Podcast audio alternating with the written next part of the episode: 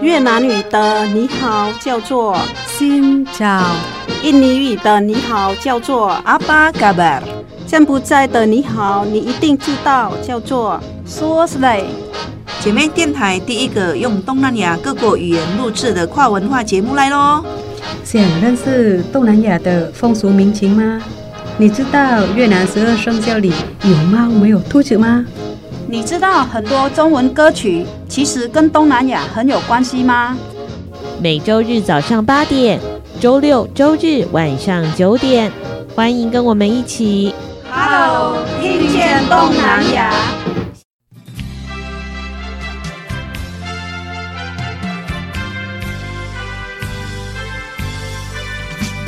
各位听众朋友，大家好，欢迎收听。Hello，听见东南亚，我是傻美翠痕，我是小魔女郎琼丹新找找个吧，找记。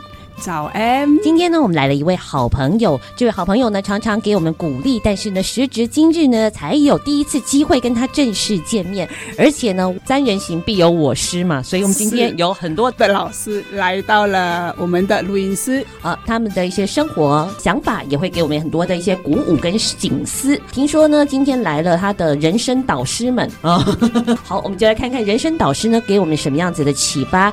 呃，每一段路呢都会有酸甜苦辣，所以呢，今天也尝尝啊，我们的酸甜苦辣究竟是走到了哪一个滋味呢？今天的来宾是范世林老师，那跟他的家人一起来到了录音室。首先呢，就来欢迎我们的范世林老师喽。Hello，大家好，呃，两位主持人好，呃，我是范世林，来自越南，目前呢是住在彰化。啊，从彰化来，太开心了。范世林老师呢，他现在呢，呃，也是一位越南语的老师，对不对？哦，这位越南语老师可厉害了，嗯。他就是是一位网络的越南语老师，嗯，就是远距远距教学。这个远距教学，她教的非常生动活泼，然后应用科技在里面。这我也是远距的老师，跟她一起教学，但是呢，很佩服她哦，有很多精彩的地方，跟我们沟行也值得学习啦。哎，好对哦，所以。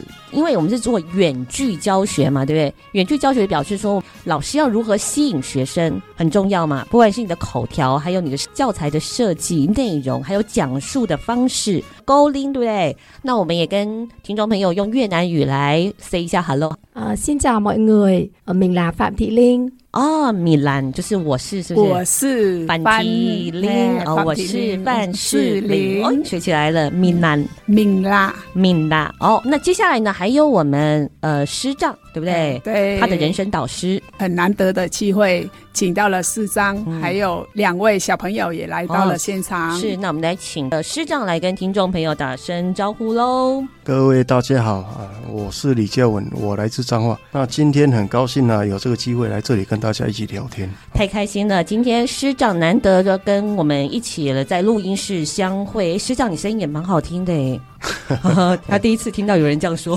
是啊，是。听说师长曾经呢在越南工作过哦，等一下也可以好好来认识一下师长了。当然，除了师长之外，还有两位很帅的公子儿啊，是吗？公子儿，好，那来跟听众朋友问声好，好不好？来，从哥哥开始。好，各位大家好，我叫李冠毅，我目前就读元年学校，是高三的学生。大家都怎么称呼你呢？大家都怎么称呼我？都叫我毅哥。毅哥，毅哥，一亿两亿，而且还是冠军，冠毅。哎，冠毅的兴趣是？平常的兴趣就是骑自行车，嗯，还有改装一些他的。零件改装零件，他现在就读的是电机科，是不是？对，是你们家本来就有素材吗？没有，没有，跟那个没关系。对，哦，就纯粹真的很喜欢，然后也平常也喜欢脚踏车。对，哦，了解了，欢迎你，新找，新找。接下来呢，还有哎，弟弟要怎么讲？也是 M 吗？M，哦，找 M。呃，各位听众朋友，大家好，我是李志浩，呃，目前高一就读彰化的学校。李志浩，志是呃智慧的智，浩呢？浩是嗯一个上面一个日，在下面一个天，昊天罔极的昊，大家要怎么称呼你？浩哥。嗯，呃，有的人叫我浩哥，是。比较少，就是大部分大家都叫我志浩而已。志浩，好，志浩的兴趣是看一些外文的书吧。外文的书哪一种文？呃、英文，阅读一些呃，像是什么 IG 或者是 FB 上面会有的英文觉得不错的文章。英文。呃，然后还有追一些韩团哦，追一些韩团。哎，那你英文能力算不错喽？嗯，还不错，还不错，客气了哇，不错不错。所以英文比越南文更好，应该是。对对对 好，欢迎呃我们今天的来宾，欢迎大家。这个欢迎你们的越南语要怎么讲啊？欢迎哦，欢迎。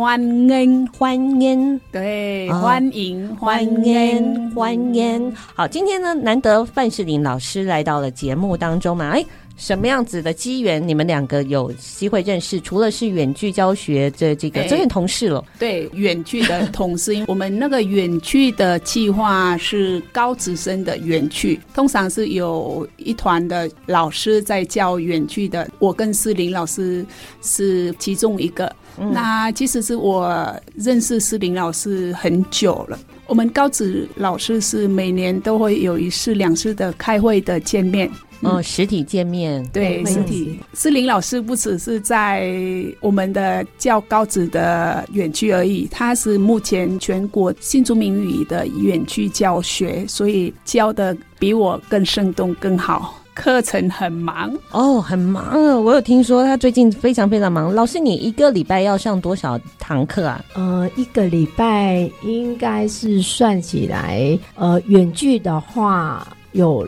十几十几个班哦。远距就远距对远距教学有十几个班，嗯，然后实体的话大概四五个班，实体有四五个班，因为目前。呃，不是只有教远距，还有教实体课。嗯，对。今天我是第一次跟范世林老师见面，后来我发现，哎，他台语很好，哎、哦，台语非常好，嗯，很溜。母语不是台语的人来说，他台语很厉害，比土生土长的两个孩子还要厉害啊！老师，你来台湾几年了？怎么会有机缘来到台湾？如果是算来几年了，大概十四、十五年有了，因为我是跟我先生结婚。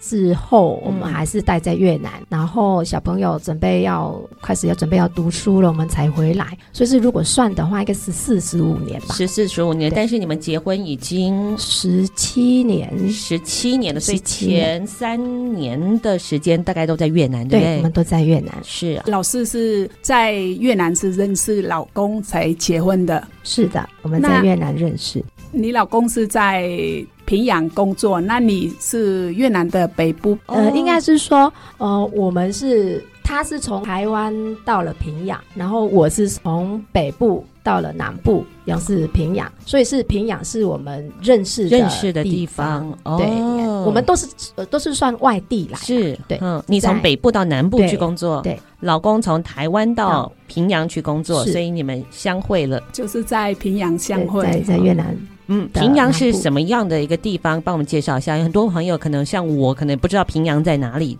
平阳是在南部，越南的南部，应该是距离胡志明市的大概一个，应该半小时至一个小时吧。哦，半小时到半小时，哎，那还蛮近的耶。是啊，你知道台湾有一句话叫做“虎落平阳”。被犬欺。如果是要讲要介绍越南的南部平阳这个，应该是问爸爸，搞不好我比我还要认识。哦、因为当初我认识爸爸的时候，我连路怎么走都不知道，嗯、所以是爸爸比我还要还要到地的。哦，对，也是啊。爸爸帮我们介绍一下平阳这个地方，好不好？好，平阳应该是算在胡志明市的隔壁。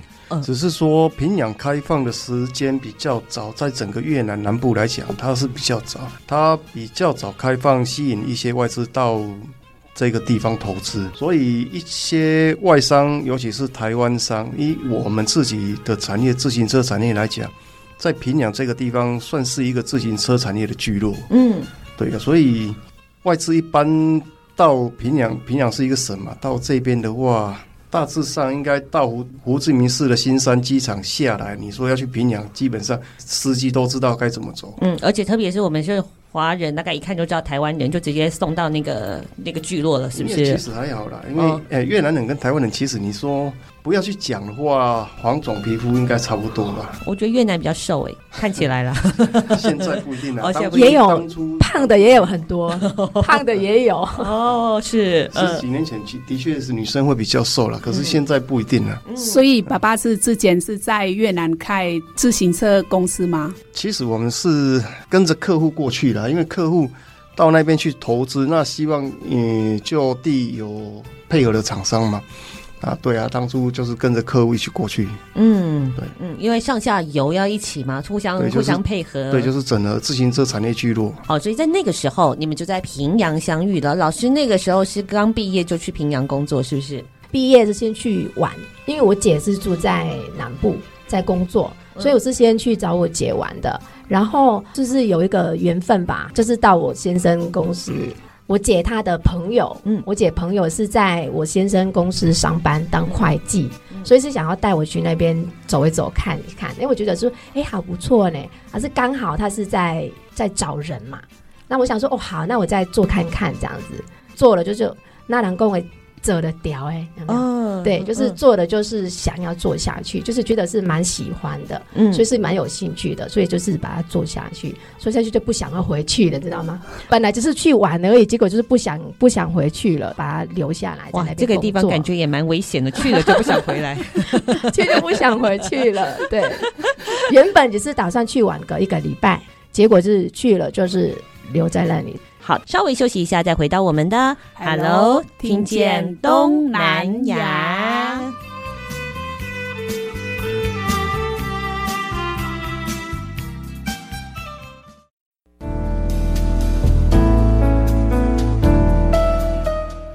多爱自己一点，姐妹电台 FM 一零五点七。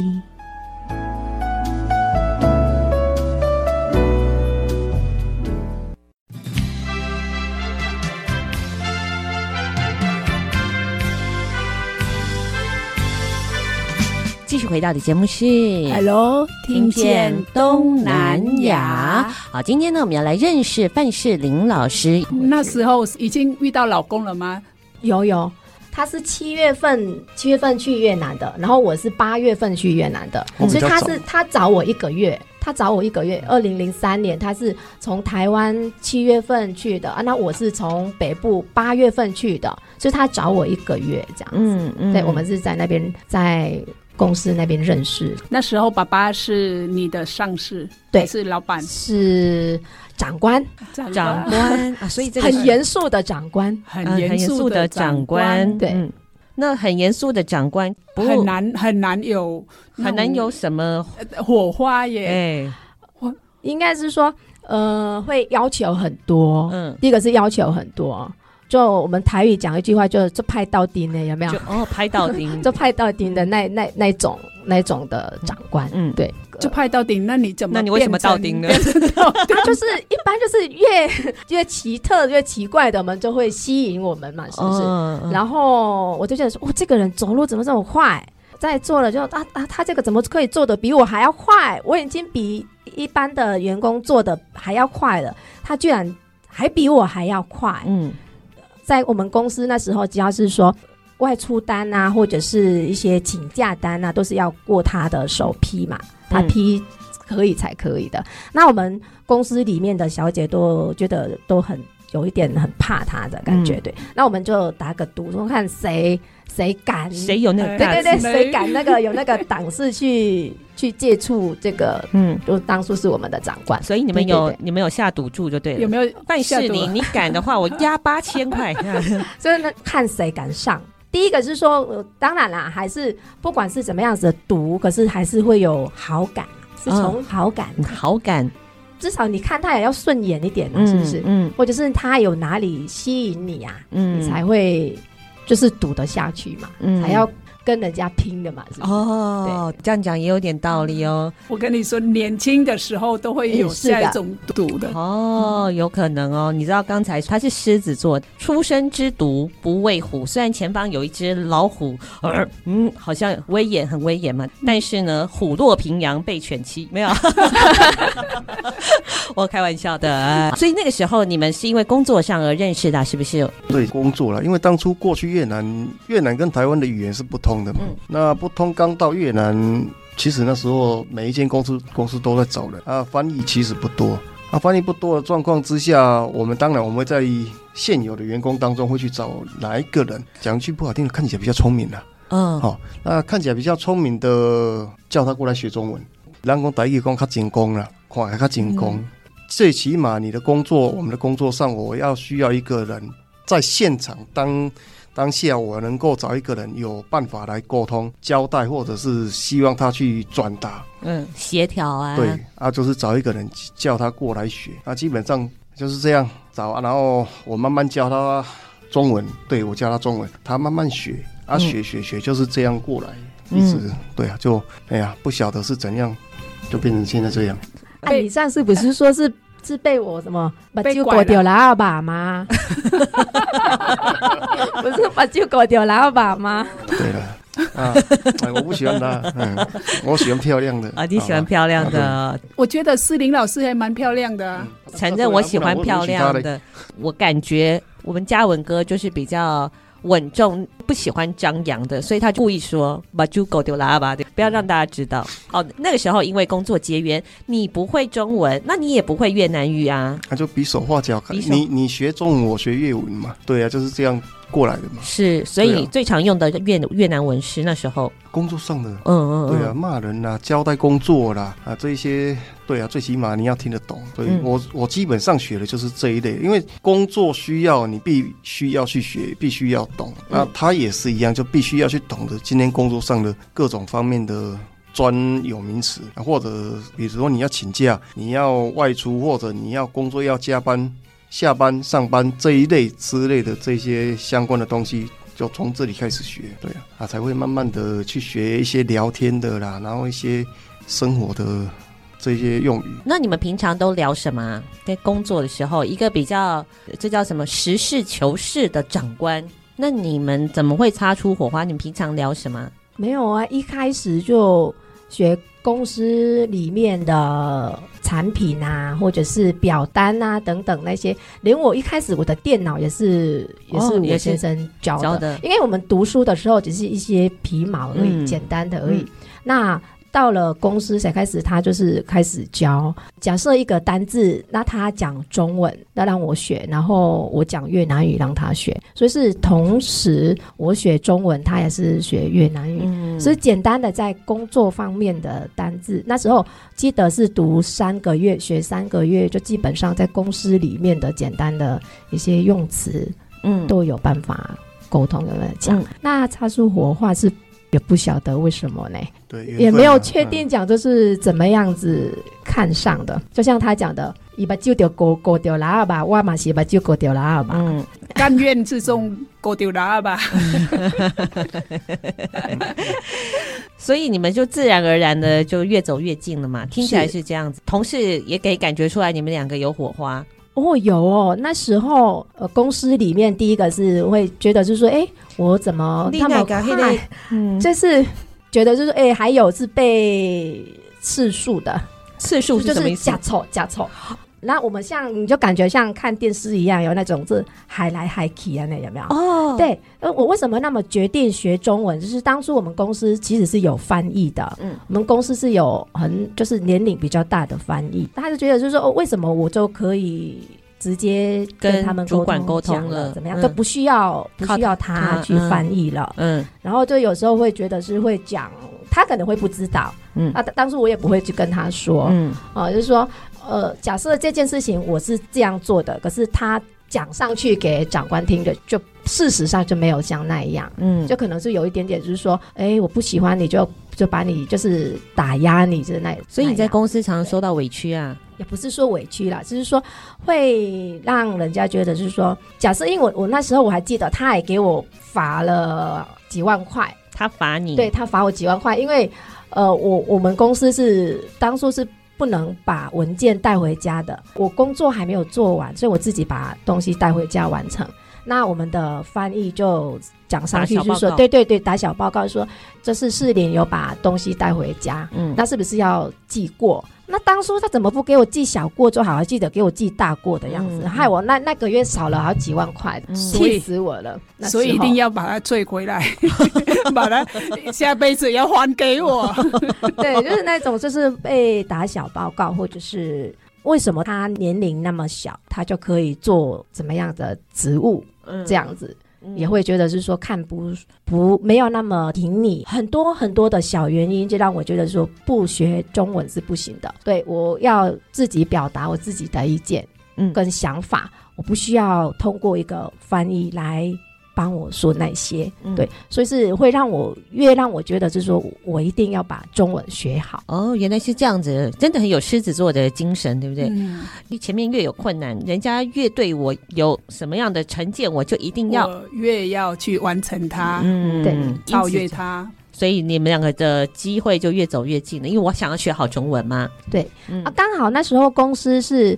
有让就是干部越南的干部，那时候还有大陆的，还有台湾的干部，所以是我们越南的干部是负责教他们越南语，然后他们是教我们中文，这样子的一个晚上就算加班，可是不算加班费，让我们去学，就是一一个晚上可能一个小时、两个小时嘛，嗯，让我们互相教。中文跟互相教越南语，嗯，就是两面都可以学得到。所以，我们嘉文哥有参加学越南语的这一这一边，感情就会日渐增温。嗯，有可能，会不会是这样？一切，哎呀，尽在不言中。哦，一切就是这么自然就发生了。那你怎么知道要可以论结婚嫁？一切就这么样发生了。就像人家讲的，傻傻的吧。那时候刚毕业而已，傻傻的也不也不懂，所以是。想要做的事，像我们年轻嘛，我们就有那个条件，有那个时间，要想要做的事就去做。两、位哥哥。你们都听过爸爸妈妈的爱情故事吗？对不对？嗯，其实没有。啊，没有哦，因为我刚看你的表情，我也觉得说，哎，你好像听着好像有一点点惊讶，是不是？所以他 真的没有听过啊？很少很少听到，就算有听到，也只是一点点而已。所以你今天听到新的内容是比较多，是爸爸跟妈妈相遇的过程吧？啊、呃，因为很少听到这个。是，那你呢，哥哥？就同上，就没什么听过。那你觉得他们两个是速配的吗？天生一对吗？对吧？妈妈是一个什么样的人？嗯，很努力、很勤劳的吧？很努力，学习动机很强，然后实际行动力也很强的一个人。爸爸呢？也是一样啊，明明就不一样，都很努力啊，哦，都很努力。冠毅眼中的爸爸妈妈，那儿子志浩呢？觉得妈妈就是凡事都要做到最好，就是那种没有第一名誓不罢休的那种。爸爸就是个性要求上是比较严格，但是合情合理的话还是。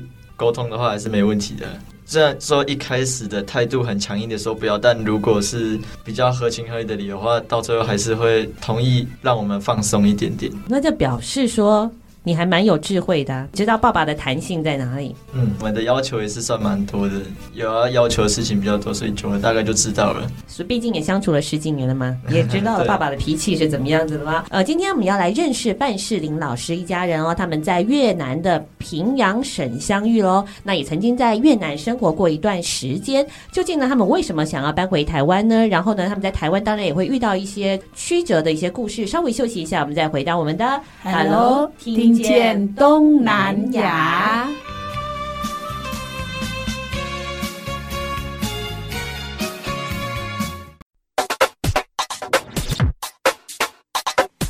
这有你上喜欢的歌，这有上新的新闻，你上赞上嗨好朋友，今麦电台调频一零五点七。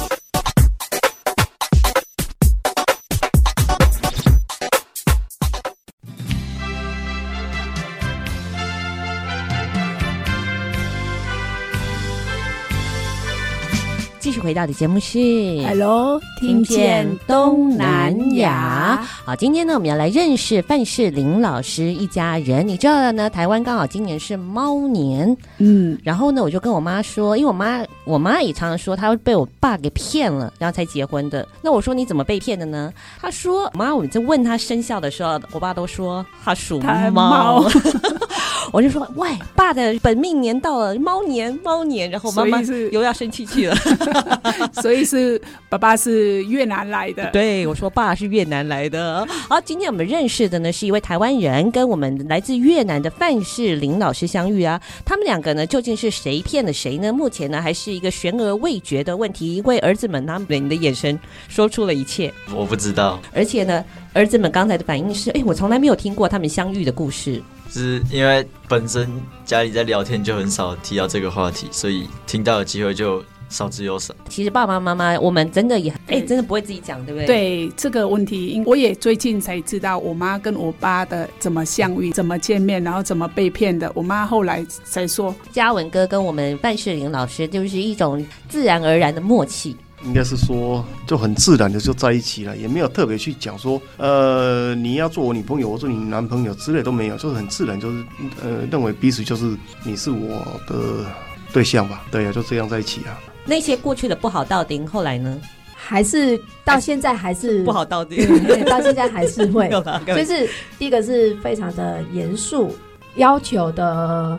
某一些地方也是要求的蛮高的，嗯，可是我自己认为是说，呃，就是因为他的严肃，因为他的要求高，才成就了现在的我，我才有办法走到现在这样。刚开始是什么都不会，我遇到他，他就慢慢的从中文开始。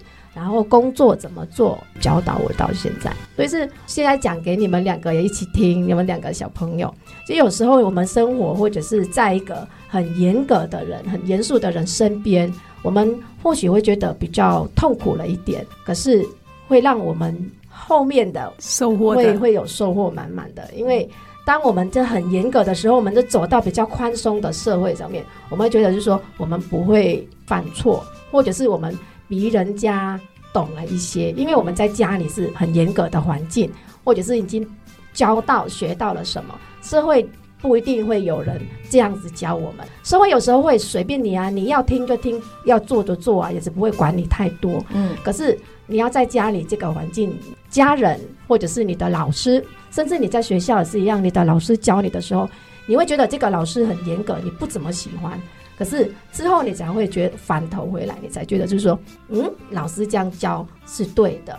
真的耶！你这样一讲，我就想起来，我读书毕业之后啊，我最怀念的都是那些对我特别严厉的老师，因为我觉得我在他的身上得到了成长，我有一个长足的进步，甚至他激发了我的一种潜能，我一定要做给他看，我一定要克服这个问题。所以这些人都是我们生命中的贵人。对，因为有时候我在家里跟我先生聊天的时候，或者是我有什么。问题我在问他的时候，甚至我们家常在聊天的，他跟我讲的，我到学校读书的时候，哎，我老师也是这么说的呀，我老师也这么讲的，然后我就觉得说，哎，这个我先生有教过啦，我先生有讲过啦，很自然而然，我就可以跟老师谈得上话，有共鸣了。其实我的第一个老师也是觉得很重要的一个老师，应该是说我先生。教过我很多东西，就像我们所讲的人生导师一样的意思。嗯、对，哇，人生导师，教师节你都要表示了，我没有，有时候有会讲错了，会讲。呃，本来叫老公，有没有讲错、哦、的老师？有没有？哎、有时候叫错老师。是是是，其实夫妻俩就是两个人要一起成长嘛。很多的夫妻最后呢，越来越没有话讲，就是他没有同步成长。但是跟着我们嘉文哥，我感受到就是我们一直有一个成长的力量。然后遇到什么样的问题，你永远可以得到一解答。解答，解答是这样吗？嗯、是，嗯，像是遇到问题的话。我问他，基本上，呃，他有办法回答的，或者是讲的，他就马上讲。嗯，然后如果没有办法的话，他就可能好等我一下，去找答案的是怎么样。之后还是回来，还就是把我的问题，把我的疑惑给解答了。所以我就说，我当初找个男朋友要找我们厉害的，比我们厉害的，对不对？所以是要嫁嫁给一个老公的，是要嫁比我们厉害的啊。所以是我找到，好像是找对了，应该不是好像，肯定是找对的。你刚才眉头皱了一下是，是而且他有点想要微想要微笑。没有啦，其实人生就是一直成长嘛，不会的就是学嘛，遇到问题就解决问题嘛，嗯、不懂问了就这样了。哎、欸，那所以我们以后两个儿子也要成为一个能够为别人解决问题的人。我常常跟他们两个讲说，现在我要求他们，或许他觉得我要求的比较多，比较对他们比较刻薄了一点。可是呢，对，也的确有一点刻薄。我现在已经好很多了，之前我都要求蛮高的，慢慢的被爸爸，如果是说在呃学业上面，我要求的比较多，比较高，嗯，嗯然后爸爸是比较要求是在做人方面的，嗯，对，所以是好慢慢的就是接受爸爸的这个观念嘛，嗯，那呃，我是一直跟他们讲说。或许现在他觉得是我要求的太多，可是以后对他们来说应该会比较好一些。就像现在，当别人在他的同学在去玩的时候，那他一起在那边读书，我要他去读什么学什么，好像是对他很很严格。可是之后如果是在外面的话，同学还在学的，或者是那个地方不懂的，他就已经懂了，他就已经会了，是不是对他们好一点？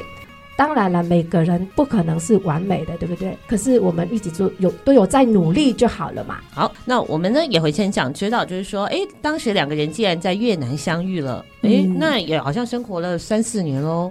结婚，然后就在越南几年。在越南生活应该有三四年了，只是说结婚之后有了小孩，在越南持续性的工作嘛，因为越南也要工作，也要生活。那工作三四年之后，在二零零八年年底左右，因为那年刚好金融海啸，那公司啊，然后有一些变化，刚好小孩子也要上幼稚园，哦，好吧，决定就回来吧。嗯。对啊，就是这样回到台湾，嗯，到现在。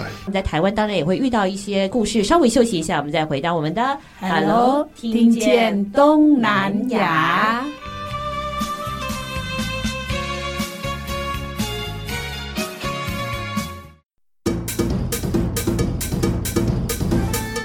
寂寞电台有你上喜欢的歌，寂寞电台有上新的新闻。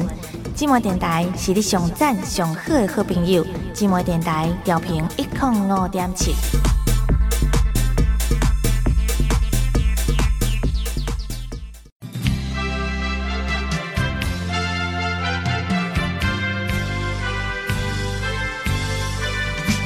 回到的节目是 Hello，听见东南亚。呃，今天我们要来认识范世林老师一家人哦，他们在越南的平阳省相遇喽。那也曾经在越南生活过一段时间。二零零八年回到台湾，对，零八年底。那回到台湾，世林老师会遇遇到问题吗？哦，遇到很多问题了。呃，因为我原本在越南是我有工作，你的工作不是在同一个公司吗？是，可是我回到回到台湾，就是变成说台湾不认识我啊，我也不太认识台湾啊，有一些像。呃，走在外面，人家可能会说：“哎、欸，那个是外配，嗯、然后什么外籍新娘，什么等等这些，就是听起来有点难受，受伤有点难过的，嗯、或者是会讲说：‘哎、欸，你是因为可能是因为钱而嫁来的。’台湾那时候还是存在这个问题的，那个叫歧视了。对，有一点台湾就早期。因为越南是当时是属于比较讲一句不好听，叫比较落后，经济发对还没还没起来啊。那很多我们台湾的老一辈的所谓的长辈，他的刻板印象就是说越南新娘，南宫大有是瓦兰嘛。哦，那一种有一点歧视的感觉。那过来他会遇到很多状况，比如不管你到菜市场，隔壁邻居的那些老一辈的，他会他会用那种有一点带带色的那种眼光去 去看你，所以所以他会比较有一些生活上不管是挫折啦，然后压力，然后又又牵扯到语言种种方面，所以慢慢慢慢一件一件去克服过来。对呀、啊，台湾现在比较好一点，因为台湾现在包括中国大陆，我们以前也是一样，南宫阿拉阿拉也有点。歧视，嗯，对不对？外外籍新娘，那歧视完之后，人家中国大陆现在有一点经济有一点好，比较少人去讲说，哎，陆配怎样怎样怎样怎样。嗯，现在越南越南现在也慢慢起来，也比较少有人在讲，都是老一辈的刻板印象。嗯，所以那时候碰到一些老一辈的人，常常就是这些语言的时候，那嘉文哥你怎么陪伴的？也没有说特别陪伴，反正就是你就是开导嘛。你，你是开导开导长辈还是开导？不不要讲长辈了，隔壁邻居啦，然后街头巷尾那些。你没有办法去改变他们呢、啊，嗯、因为他们那个有一点年纪了，你要去跟他讲道理是不可能的嘛。那我只有能改变自己的心。对对对，就是改变自己嘛。那改变自己最好就是你陪陪着他去做嘛。那就就这样啊。嗯。那时候你是回来，那你是回来台湾开公司的吗？没有，台湾本来就有公司啊。哦，台湾本来就是有公司，对所以回来家里做而已。对对对，嗯只是回来台湾的公司再继续做嘛。嗯，然后我刚才有听到有一句我还蛮感动的，问他为什么要回来，他就说因为我们要在一起。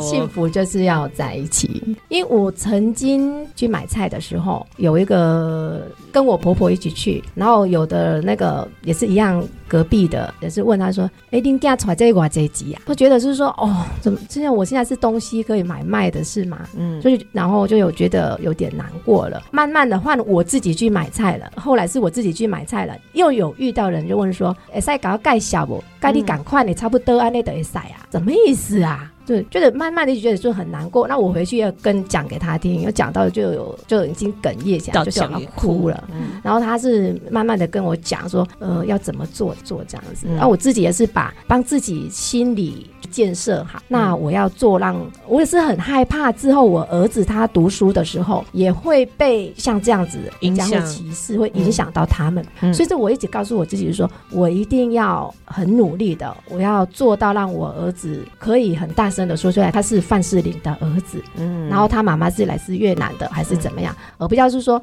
我知道很多小朋友是不敢承认他是新二代，有可能是妈妈，可能是讲话口音，或者是哪里还不是这么好，会觉得是说，呃，我们是可以讲说是不敢说出来的，嗯、对。那我是想说，我希望第一个，你不要让人家看不起你的时候，你自己就要做好，这样子人家就没有那个理由看不起你。所以是第一个是为了自己，也是为了。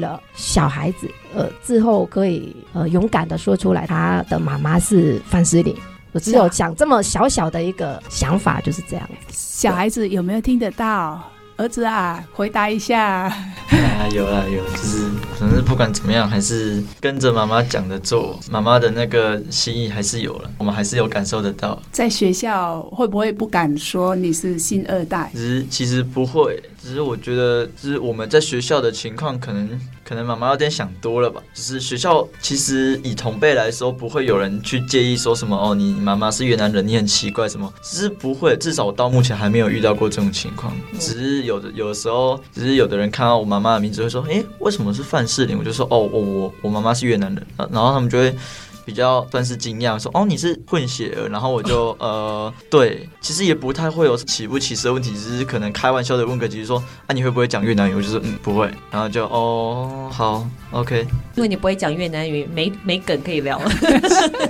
是，反正就是不不太会有歧视的问题发生，大家就跟一看到一般的人一样，就很欣然接受这个设定，混血儿也不会有人介意说什么，那你怎样怎样刻板印象什么的，其实真的不太会。那你觉得是你妈跟别的妈妈一样吗？有没有不一样的地方？不一样的是蛮多的啊，就是可能思想比较传统一点，思想比较传统，比较会介意说啊，我跟同学出去玩会不会是交到坏朋友还是什么？通常别人的妈妈是不太会介意这个，就是妈妈会。哦，别的妈妈是放任式管理，跟我一样。真的吗？真真的啊，所以妈妈比较严格嘛，是吗？妈妈妈会很强烈的要求我们要学越南语，可能算是我比其他的人又多了一项工作吧。哦，对，大家知道我们的志浩他的外语能力蛮好的，他常看一些外语的资讯嘛，嗯、所以妈妈可能看中你有这个才华。对，应该是这样，没错。呃，因为外语的天赋，哎、呃，也也不能说天赋了，比较像是说，呃，为了让我自己有一种。优越感，所以才去看那些呃什么英文的文章，还是短那种语录之类的。只是也算是从很小的时候，爸爸妈妈就会让我去上英文补习班，然后培养我的外语能力，跟走一步看一步。然后发现其实我也没什么专长，阿杰也就只有在这边有稍微一点点，就一点点的优势，所以就跟着走下去而已。刚才我本来要问说，因为妈妈说我对他们真的很刻薄，然后我就想说，到底哪里刻薄呢？也许呢，等一下儿子们会告诉我。果然就听见一，呃，这是。算刻薄吗？我听起来好吧？就是还好啦，没有到说刻薄的地步，只是要求比较多一点点，要求比较多一点点。对，在哥哥眼里，哥哥觉得呢？妈妈，你有觉得我们家真的很那个吗？很还好吧？还好啊，正常，很正常。听说他们家是这样子的，就是他们家的儿子呢，都是会下厨的男生，会洗碗，会整理桌子，对，会炒菜。你只要把食材整理好，菜就会自己变出来了。想要吃什么可以点菜的那种哦，还可以点菜啊！哇，哎，你是怎么样被训练的？就小时候就在妈妈旁边就会帮忙做一些事情，然后看着看着就会了。哦，看着看着就会了，也是一种很自然而然的。哎，我儿子一直看着看着，但是都不会，因为你不够刻薄。对，有吧？有吗？是是这样吗？是这样吗？没有没有刻薄啊，就是看个人。是我想太多了，没有，是我们士林老师很会制造效果。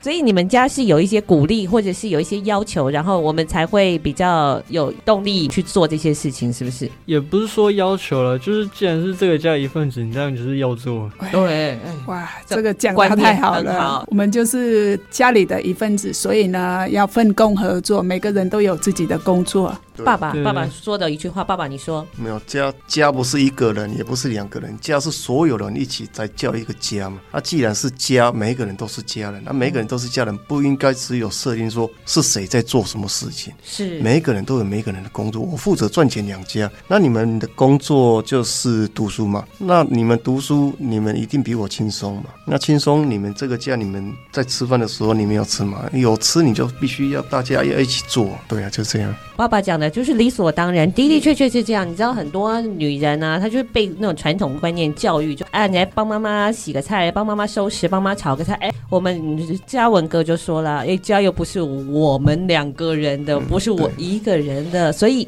你以后应该是很好的爸爸吗。因为我我有时候一直跟他们讲说，应该不能用“帮”这个字来来讲，因为家你也有吃。你也有住，所以是我们是一起工作，我们自己来改，我们不要用“帮”这个字，我们是用“一起”。对对，应该是一起做，一起生活，一起幸福这样子，嗯、而不是说你帮我，我帮你。那个不是谁的工作，那是一起做的。一起，这也是一一切就是这么自然而然，我们就会做了。对，哎，所以来讲几道你们的家常料理是什么？好啊，像料理啊，就一般。家常菜你会看到就高丽菜、空心菜，然后卤肉这些东西。卤肉也会耶，还会有猪排煎的那种的。哦，煎猪排这蛮厉害的，卤肉就很厉害哇，还有听说是只要食材放在前面就会了吗？只要准备好食材，是不是？那菜就做好了。也不是准备好食材就菜就至至少要知道说要做什么了。哦、是。在能力范围内的事情会做，就一定会做。那这个是哥哥能够成为一个型男小厨师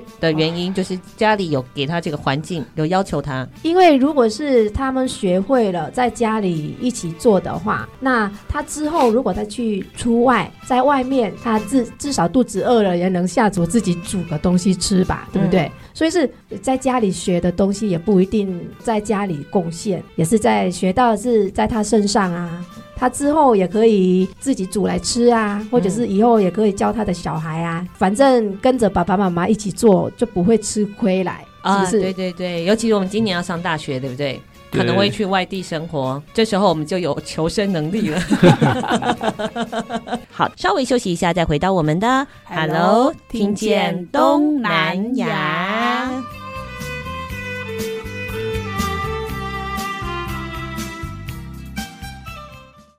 本节目由内政部新住民发展基金补助直播，让我们为新住民在台湾的认真努力喝彩加油。